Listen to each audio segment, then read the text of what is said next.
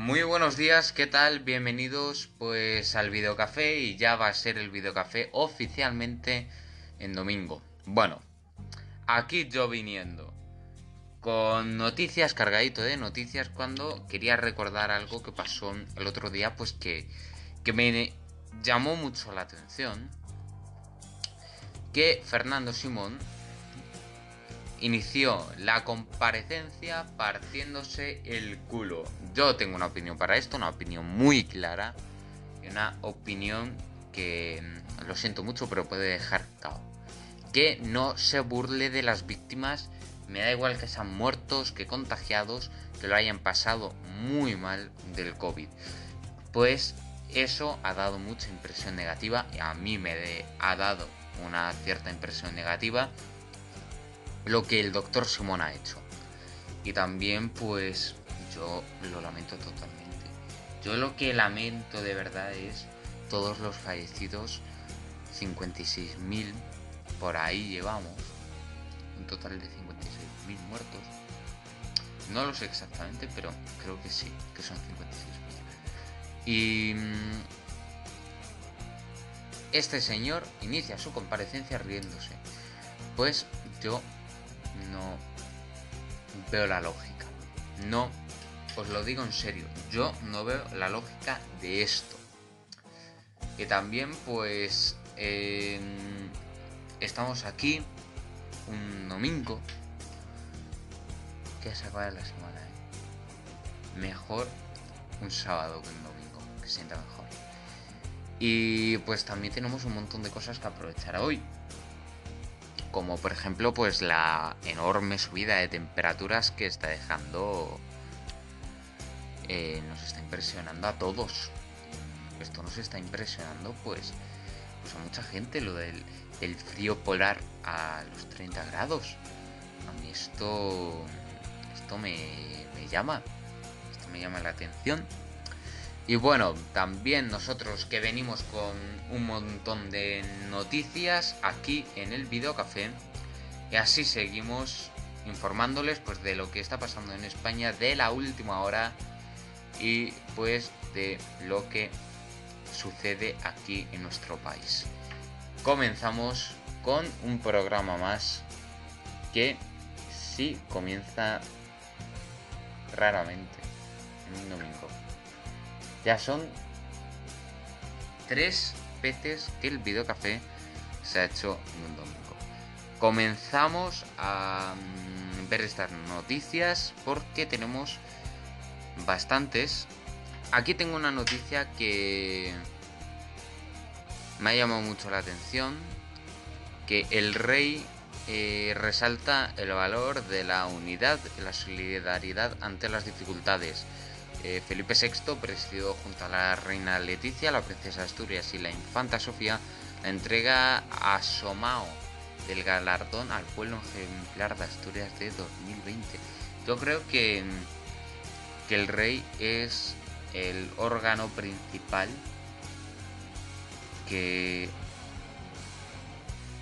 mejor hablado de todos, sin contar a nuestro queridísimo presidente, nuestro queridísimo vicepresidente del gobierno. Que ellos pues no tienen nada que ver con el rey. Porque el rey, aunque no mande, ha dicho que nosotros, los españoles, tenemos que ser solidarios. Y que la pandemia, dicho bandera, perdón, que la pandemia de coronavirus la letra casi todo. Y pidió un gran esfuerzo nacional de entendimiento y de concordia. No es lo mismo que, que este gobierno ha pedido, ¿eh? porque lo que ha hecho el gobierno es el 5 de julio Sánchez eh, nos animó a llevar una vida normal y nos dijo que saliéramos a la calle. No. Aunque hayamos afrontado la primera ola, yo creo que en la segunda ola podría ser algo vital. Me encanta cómo ha hablado el rey. La princesa Leonor defiende el esfuerzo colectivo para superar la crisis. Entregó este sábado por segundo año consecutivo el galardón a pueblo asturiano ejemplar a la localidad de Somao.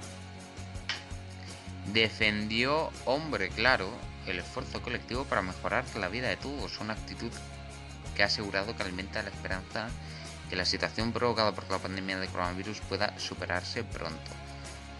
Pues ha hablado muy bien, muy correctamente, y como ya eh, la oí, mm, nos enteramos que mm, dijo que iba a hacer la mili. Cargando contra Podemos, eh. Sí, sí.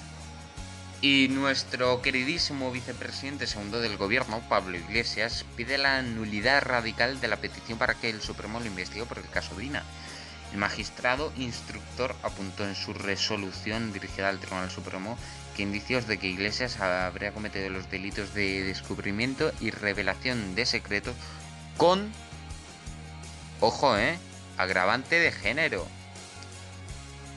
Como ya les hemos dicho, recurrió ante la sala de lo penal de la Audiencia Nacional a exposición razonada que elevó el juez Manuel García Castellón al Tribunal Supremo solicitando que se le investigue por tres delitos eh, por su presunta implicación en la pieza Dina del caso Tandem. En el recurso de apelación al que ha tenido acceso Europa Press solicita que se declare la unidad, la nulidad, perdón, radical del auto dictado por el titular del juzgado central de instrucción número 6 con el que concluye la instrucción llevada a cabo por el robo de los, del móvil de la ex asesora de Iglesias, Tina Busserham, en 2015. Y mi opinión sobre esto, sobre esta noticia, es que hasta Dina, hasta la propia Dina, ¿eh? apoya al vicepresidente segundo del gobierno. También eh, estas mm, es mm, ministras y ministros de Podemos eh, y todo el gobierno, salvo Margarita Robles, le han defendido. Algo que no hace pues como otros partidos como PP, eh, Ciudadanos y Vox. Fíjense lo que hizo el Partido Popular con Fernández Díaz cuando saltó el escándalo de la Kitchen. ¿Le echaron? ¿Qué es lo que hay que hacer? O este gobierno es que o quieren que Pablo Iglesias siga ahí para mantenerles a ellos o esto para acabar muy mal.